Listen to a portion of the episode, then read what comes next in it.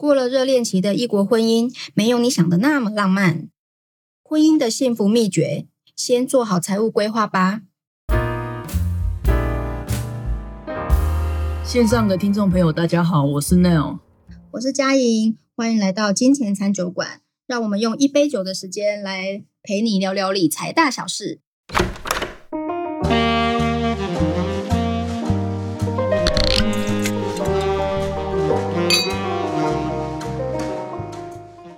嘉颖，今天高雄的天气有点雾蒙蒙的，要喝什么啊？要喝来一杯浪漫的甜甜调酒，白兰地亚历山大。白兰地亚历山大有点绕口，不过这杯应该是我的菜，用喝的甜点，应该是像我这种少女的最爱。少女，嗯，好，我我们我们，嗯，好，诶，为什么要挑这杯酒？哈，其实白兰地亚历山大它是英国的皇太子献给丹麦公主。亚历山德拉的结婚纪念酒，所以从这酒名就可以知道，我们今天要来聊聊有关于异国婚姻的财务话题。异国婚姻的财务话题哦，讲到财务话题，感觉要喝苦艾酒诶。不过这个异国婚姻应该是有一点浪漫的啊，嗯，但也不知道诶，有可能有苦，也可能有甜蜜的地方哦。对呀，其实应该也是没这么苦吧？还是说，其实你是有切身之痛啊？没有，我都看着人家痛，自己不会痛 这个很高招。好啦，我们先来讲一下成功的案例，不要说一开始就好像把那个异国婚姻讲的好，好像很丧志的那种感觉哈。对，那我们先来看看最近比较有名的，比如说大 S 跟具俊晔，好，然后他们哎。分了这么久，然后一通电话马上就世纪复合呢。嗯，对，然后现在各种的甜蜜放闪啊，还有那个几年前，就是应该大家也是非常惊讶的，就是志玲姐姐对跟国民姐夫阿基拉，到目前为止他们也结婚三年了嘛，然后也生了一个宝贝儿子。然后每次看到他们出席各样活动的时候，只要有被问到婚姻的生活，也都是蛮幸福洋溢的样子。真的耶，每次看到那个国民姐夫阿基拉跟志玲姐姐，我都觉得是。那个一对佳偶这样，而且好想要有这种姐夫哦。嗯，是要姐夫还是姐姐？我可以两个都要吗？小孩都才做选择。而且我觉得他们跟具俊晔啊很厉害，像呃大 S 跟具俊晔这样子，相隔二十年，然后一通电话四季复合。对，如果是我的话，接到一通电话，我大概会觉得他是诈骗集团吧。对呀，对，不会觉得要复合。没错，没错。通常好像我们接到的都是推销电话。对。所以说，其实哎，他们刚好都是艺人，所以好感觉比较契合一些些。对，所以这其实就是缘分嘛。对啊，要不然如果说分隔了二十年那么久，然后还要彼此有联络，然后之后还可以一起走到婚姻当中，我觉得这个好像也是蛮不容易的。真的很难啊，因为二十年是一个岁月是把杀猪刀吧。嗯，对啊，每一个人长成什么样子，中间经历过什么事，也都很难说价值观会有什么变化了。所以。就算隔了二十年在一起，也不一定说不能走得长久，又或者是说，哎，你一直在一起，也不一定都能走到最后。这个真的是要非常需要时间磨合。这样，这个我还蛮认同的哈，因为人家说结婚不会很难，但是你要经营一门好的婚姻，那就蛮难的。那更不要说今天是异国婚姻。对啊，而且我们刚刚在具俊晔啊，还有阿 k i a 到目前为止都是粉红泡泡的，就是甜蜜的案例啊。对，当然不能用幸存者偏差来看嘛，一定有会有要公正，对，我们要公正一点，中立一点，一定会有一些呃失败的异国婚姻的例子。对，不过因为失败的案例我们就不要讲，因为我们今天是要喝甜的酒，所以 不要破坏大家对浪漫异国婚姻的幻想。这样。哎，对了，Neil，你之前有分享说你在英国住了一段时间嘛？哈，那你对于异国恋情有什么想法吗？我觉得嘉颖这个问题有点陷阱。我本人没有异国恋情，我是说你去英国，然后对于英国。应应该去之前有想象、想象、幻想一下有没有异国恋情的可能？这样有，毕竟我在去英国是去念硕士的时间啊。那不过那年代久远了，都十几年之前，现在记忆有点消退。嗯，但我依然记得我去英国之前的那一股对这个国家的憧憬跟想法。如果是以这个英国来讲，不知道嘉颖对于他有什么样的第一印象？这样。我对他的第一印象，或因为没去过，哦，那当然就是只能从电视、电影啊，或者看书啊这些。那大家对他的印象可能就是好像男生应该都是很绅士的，然后女生应该就像女王那样子，很优雅。对对，然后又觉得他应该是一个蛮有文化背景、历史的一个地方吧。对，确确实是我的我的刻板印象跟嘉颖是一样。然后那时候去之前也是超期待，当然在一路上都觉得很开心。但是到了英国本地当地之后，进了伦敦，我开始对开始发现，哎，不是每个人都跟 James Bond 一样哦，很优雅，很很绅士。是有些青少年会追着你丢酒瓶，然后也会整条路上可能时不时就会有一个尿骚味，因为他们有些游民或什么的会在路边乱尿尿。嗯，对，当然不能讲说台湾没有了，但只是说。可能因为前后落差太大，所以会有一点吓到这样子，很很难把那个零零七的对，或者是这种绅士风格跟尿稍微结合在一起，对，真的真的。那到了后来有比较长在那边时间生活的时候，才会发现哦，那真的是因为文化不同、价值观不一样，在台湾的时候才会产生一些距离的美感。嗯嗯，对啊。但是异国婚姻，我想也是同样的道理啊。对对，其实就是说，哎，卸下那个滤镜之后，因为我们都会偏差，就偏误嘛，杂讯偏误，然后就会觉得，哎，好像是浪漫又很美好的那一面。是，那其实我觉得异国婚姻，因为它就是两件很难的事加在一起，婚姻，然后又是不同国，所以这中间可能就会有语言跟价值观，那尤其金钱价值观，可能我觉得应该是蛮关键的点哦。是啊，而且。两个台湾人讲话价值观可能都会沟通不清楚，何况是另外一个用另外一个语言跟你讲，嗯，对，可能一个很小的事情就会吵翻天这样。可能对同样语言讲话，可能有时候他会会错意。那不同语言的话，我想应该更容易哦。真的，所以说啊，我们为了就是提供呃线上的听众一些有趣的异国婚姻的故事哦，所以我们当然也亲身的去收集了身边的亲朋好友。的一些真实的故事，想要在这边跟大家分享一下。嗯，那如果各位听众朋友有想要来一场浪漫的异国恋，也可以先听听这一集，了解一下避避雷。嗯，不过先说好哦，就像投资说明书一样哦，以下言论不代表本台立场，投资基金有赚有赔，所以这个部分只是要风险自负，风险自负哈，我们只是纯属案例分享啊。那如果说呃大家。好，有不同的案例也欢迎跟我们一起分享这样子。嗯，好，那废话不多说，我先来说一下。好，我们的样本数里面比较大多数都是澳洲跟日本人。嗯哼，那这两个国家的人听起来感觉好像蛮不一样，蛮不一样的吧？对，但其实他们有很大的相似点哦。是哦，对，就是他们在消费习惯上都蛮 free 的，蛮 chill 的。对，但理由不一样，理由不一样，所以那我我来猜猜看。对，澳洲，澳洲的话。我是我没去过澳洲，但我去过纽西兰，他们应该是蛮接近的那种环境啊。嗯，所以澳洲，你说他们也是很很 free，消费很 free，因为薪水的关系吧？对，没错。像我们的另一个同事 Charles，嗯，他之前在澳洲打工嘛，那我自己的弟弟也在澳洲打工，所以他们的一致的评论就是三年可以买车，嗯，五年可以买房，对对。那大家想一下，我们在这边工作几年才能买？可能加个零在后面。对对对对对，所以那个差距很大，因为他们的薪资事实上是。远大于他们的消费，所以他们的可以支配的所得比较多。嗯，好，然后加上他们的政府事实上也比较提倡休闲的生活跟工作并重，所以澳洲人啊，他真的是过着一个比较趣的生活。嗯，但是日本人，姐要不要那个佳姐要不要猜看为什么？为什么日本人哦？如果说。也，我们也常去日本嘛。那你你说在那日本街头看到女生或男生，就是很会打扮啊，因为他们不是会有那种标题，就是说，嗯，台湾的女生就不太打扮，然后相较日本什么什么，反正就有类似这样。那从这边大概大概可以看得出来，就是应该是他们好像对于生活品质是比较有要求的吧。印象当中，他们可能比如说跟澳洲比起来，可能那个消费水准是高的，然后收入可能是。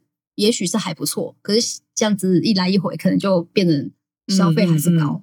我再再再次强调哈，不代表本台立场，可能也是有不一样的，也是有不一样。我们收集到资料刚好是这样，对对对。但就是真的是哦，像我自己去日本，我就常会去站在东京的那个车站里面看他们的人来来往往。真的都非常注重外表啊，或者是打扮之类的。那相较台湾男生，真的比较朴实啊。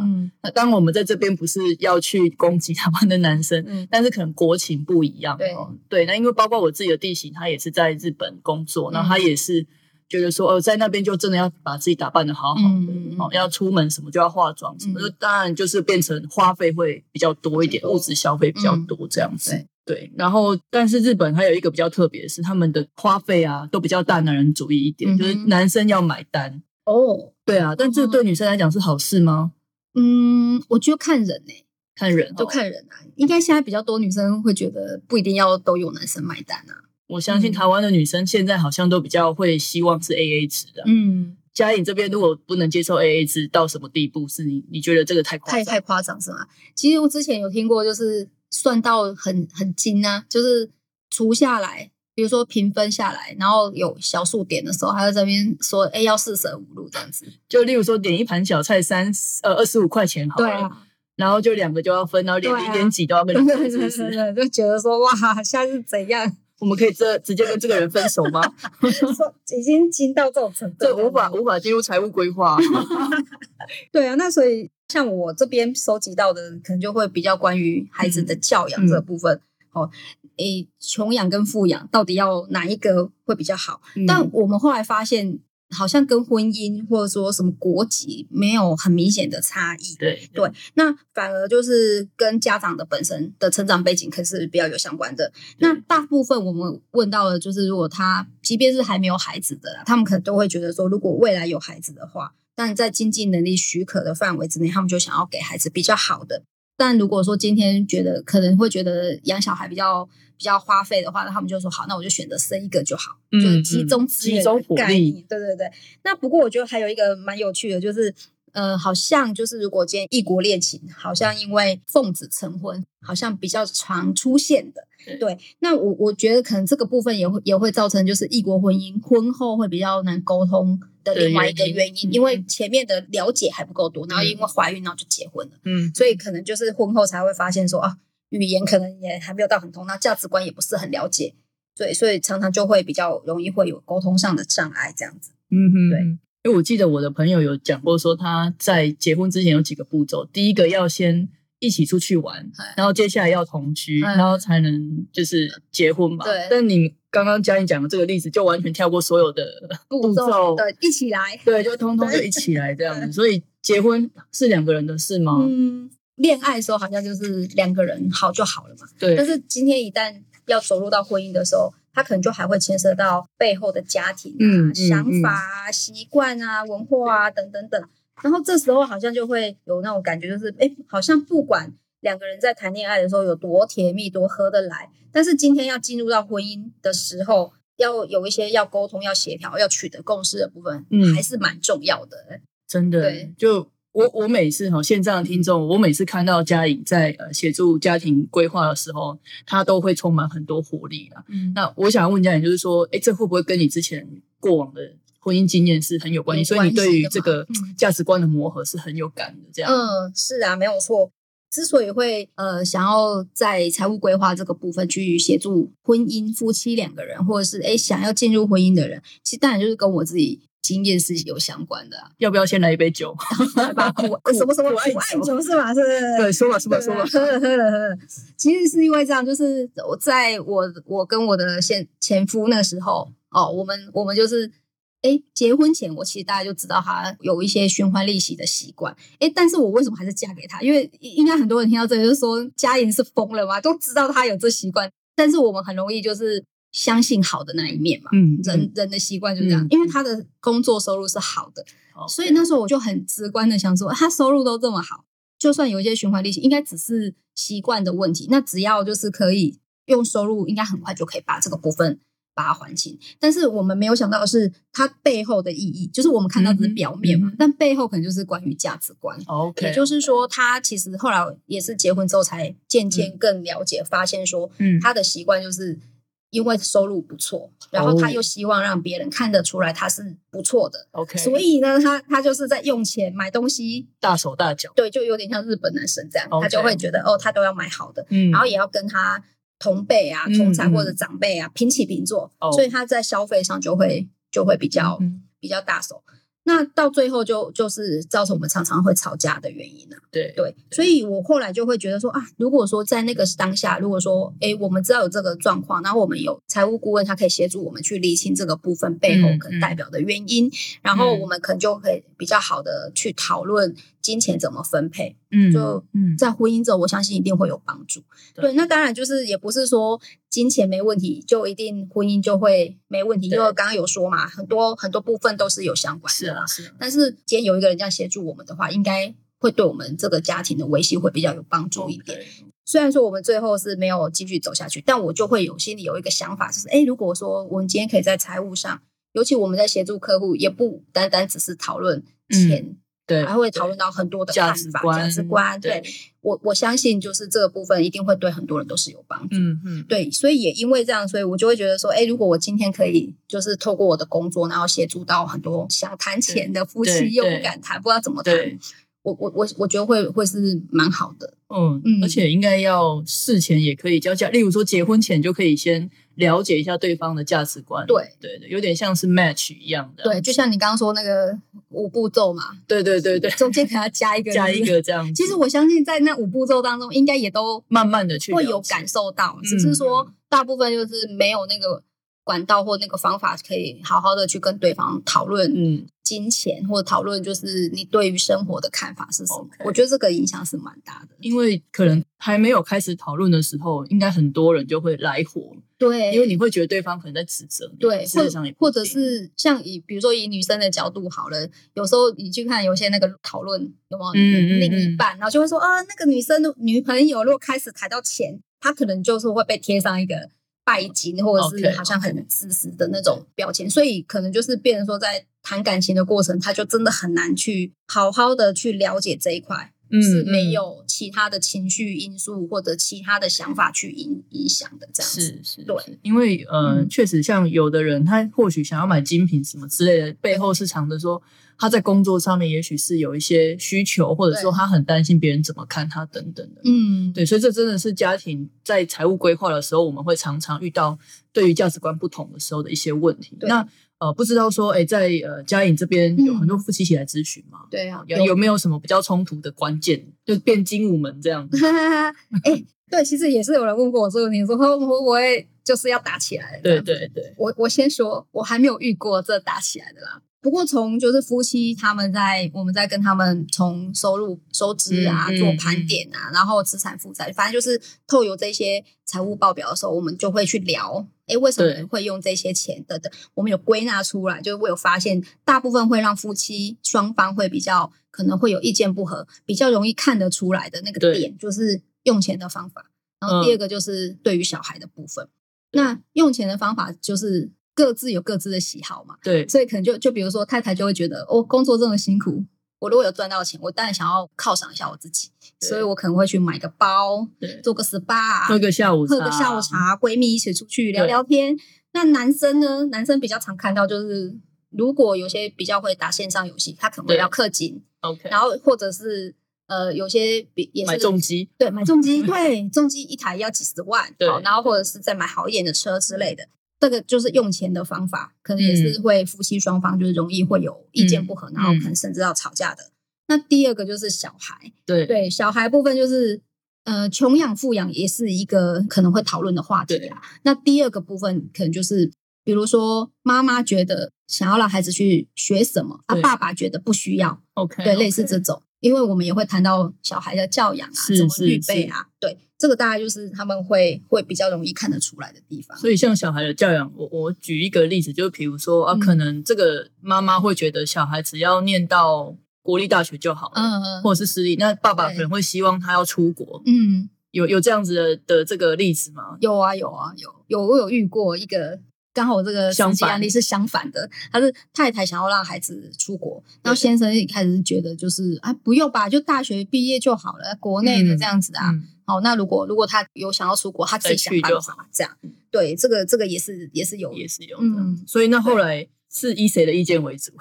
嗯，如果是在生活当中，可能我觉得这个应该很难解，可就哎时间到了再说吧，就可能又变再说吧。但那经过财务规划，这在财务规划过程当中，就是我可能会去了解说，哎，为什么你会想要让孩子，嗯，就让他说说看他的想法，嗯，然后先生的想法是什么？我觉得蛮有趣，就是当彼此对方把想法说出来的时候，他们自然会去找到一个可以接受的平衡点。然后又或者是从这你也可以看得出来说，这个家庭可能比较真的有主控权的人是谁，可能就会以他的意见为意见。但是因为有讲出来了，所以反而就是另一方他不会觉得说是你是忽略我，都没有让我们说这样子。因为两个人嘛，所以说呃，代表着。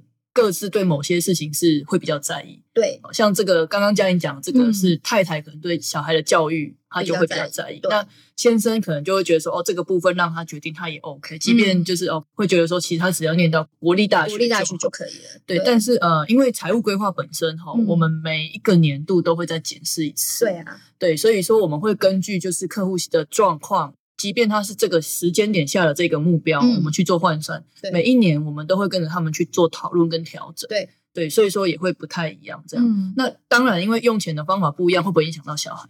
我觉得也会呀。价值观如果冲突的时候，一定会影响到小孩啊。因为当小孩会发现说爸爸妈妈的看法不一致的时候，他们会比较容易钻洞啊。然后或者说他自己可能也会 confuse 在这个过程当中，所以其实我还是会认为说最好的方法是可以有有先沟通，有一个一致性，我觉得会比较好，对小孩也会比较好这样子。而且如果爸妈用钱的方法不太一样，比如说哎，我单就这个小菜，爸爸觉得可以吃，妈妈 常吵架的话也会影响到小孩。是啊，就混乱的感觉。对对对对对，所以这个真的是需要去一个规划。像佳音姐自己的小朋友是你是在自学路上嘛？对啊。不过我比较，我现在比较单纯啦，因为我自己决定就可以了。只要我跟孩子讨论好，我就在想说，假如我现在还在婚姻当中，说不定我们可能也是会遇到会吵架、冲突的问题，这样子。对，没有错。这这线上的听众，我非常佩服嘉颖的一点是说，他的理念就是说，他会勇敢对不适合的价值观说不。哦，那。也同样的，他勇敢的带着孩子去自学，那这个也是我们在财务规划里面哦，很希望就是协助各位线上的朋友们，如果说哎，在生活当中有一些决策的部分需要协助的时候，或者说让你们找到各自平衡的价值观的时候，我们是一个可以沟通的媒介。对，哦，那就像嘉颖这样，可以勇敢的面对自己想要的事情，然后去执行这样子。对。感觉讲了之后有一点沉重啊，嗯，但我们的那个客户真的精我们的不多，说实在的，大部分都是呃，因为顾问在嘛，对，所以像嘉颖在的话，对，想打还打不起来。对啊，其实我觉得还蛮妙的啦，就是因为我们都会想象说两个人在谈的时候就要吵起来了，对，那还要去顾问前面，这样不会很尴尬吗？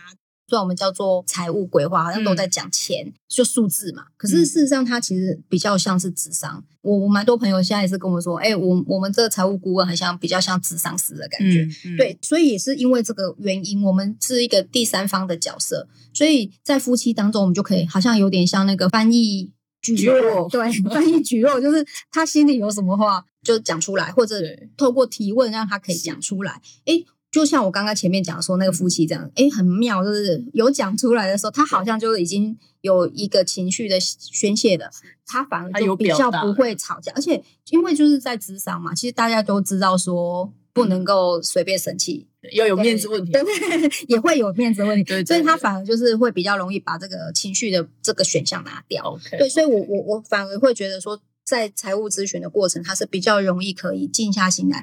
彼此听听看，在家里面可能不会说到、不会聊到的问题。嗯，然后回去之后，他真的就是对于家里这台车要开去哪里，他是比较有一致性、比较有方向的这样子。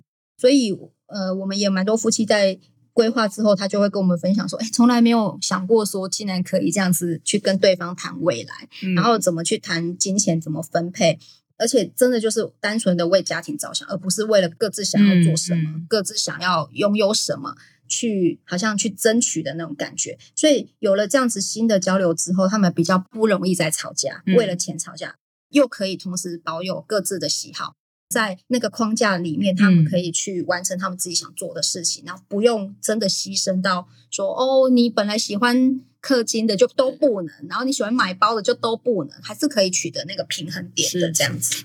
毕竟我们还是要回到哈财务本身，因为财务本身资源它是有限的。对对，那因为夫妻来讲，各自有各自的喜好，那也有自己想要的东西，但是家庭会有一个一起的目标嘛？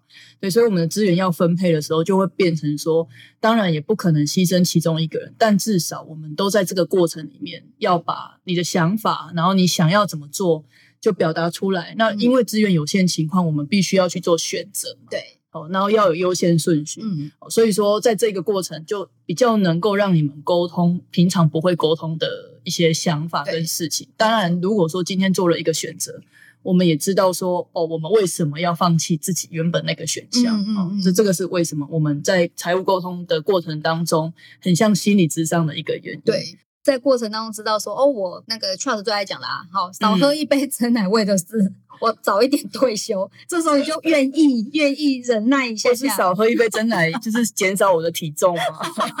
哎，对，然后减少体重也是有帮助，有帮助啊。对对对啦，就是所以说，不仅是夫妻，我们也会呃很建议说，以结婚为前提的情侣，我们一起先来喝一下我们讲的财务八字嘛，嗯哦，来规划一下那。沟通完全价值观之后，讲实在一点，如果真的 OK，就好好继续；如果不 OK，赶快跳船，还来得及，还来得及哦。这样子，那呃，以上言论不代表本台立场哦，但是呃，也会这样子，也是更有利于两个人哦，要携手下半辈子这件事情可以更安心。没错。那我们在财务规划，真的不是要去牺牲谁，或者是委屈谁哦，因为如果你没有沟通的时候，会常常。会有这种状况，会有这种感觉发生。对，那不只要有 happy wife happy life，我们也要 happy husband happy life 嘛，对不对？所以两个都要顾到。没错。那在这个沟通的情况底下，反而彼此会有共同的目标，可以一起努力。嗯，如果大家在家庭婚姻的财务方面哦有这种困扰，或者是说有想要讨论的事情，也欢迎哦，我们用定方的免费线上咨询、初次线上咨询哦，来去做一个沟通这样子。那当然，如果各位听众听到前面这些呃异国趣事啊，或者是说有讲到你戳到你的部分，你们也可以哈留言，然后或者是写信来跟我们分享，那我们都会在节目里面回答你这样子。那今天就先聊到这边，如果有其他关于财务规划的问题，欢迎寄信留言发问。那因为今天呢讲的是婚姻，有一点苦又有一点甜，所以嘉音我们干杯吧。那我们一人一杯。你听得我苦的吗？对，OK，好了，要敬酒这样。我们来干杯啊！好，线上观众，拜拜。拜拜。